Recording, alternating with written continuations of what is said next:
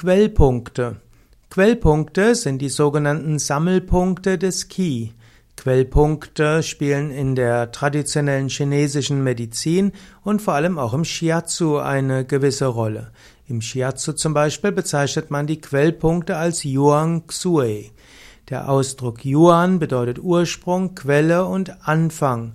Und so sind die Quellpunkte Sammelpunkte des Qi, das von hier aus wie ein Strom fließt.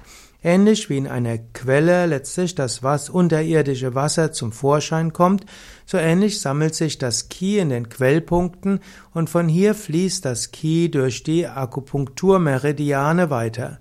Quellpunkte sind also Hauptschleusentore und dort entspricht das innere Organ dem Reservoir, von dem aus die, das Qi weiter fließt. Quellpunkte spielen also eine besondere Rolle für jeden der Meridiane.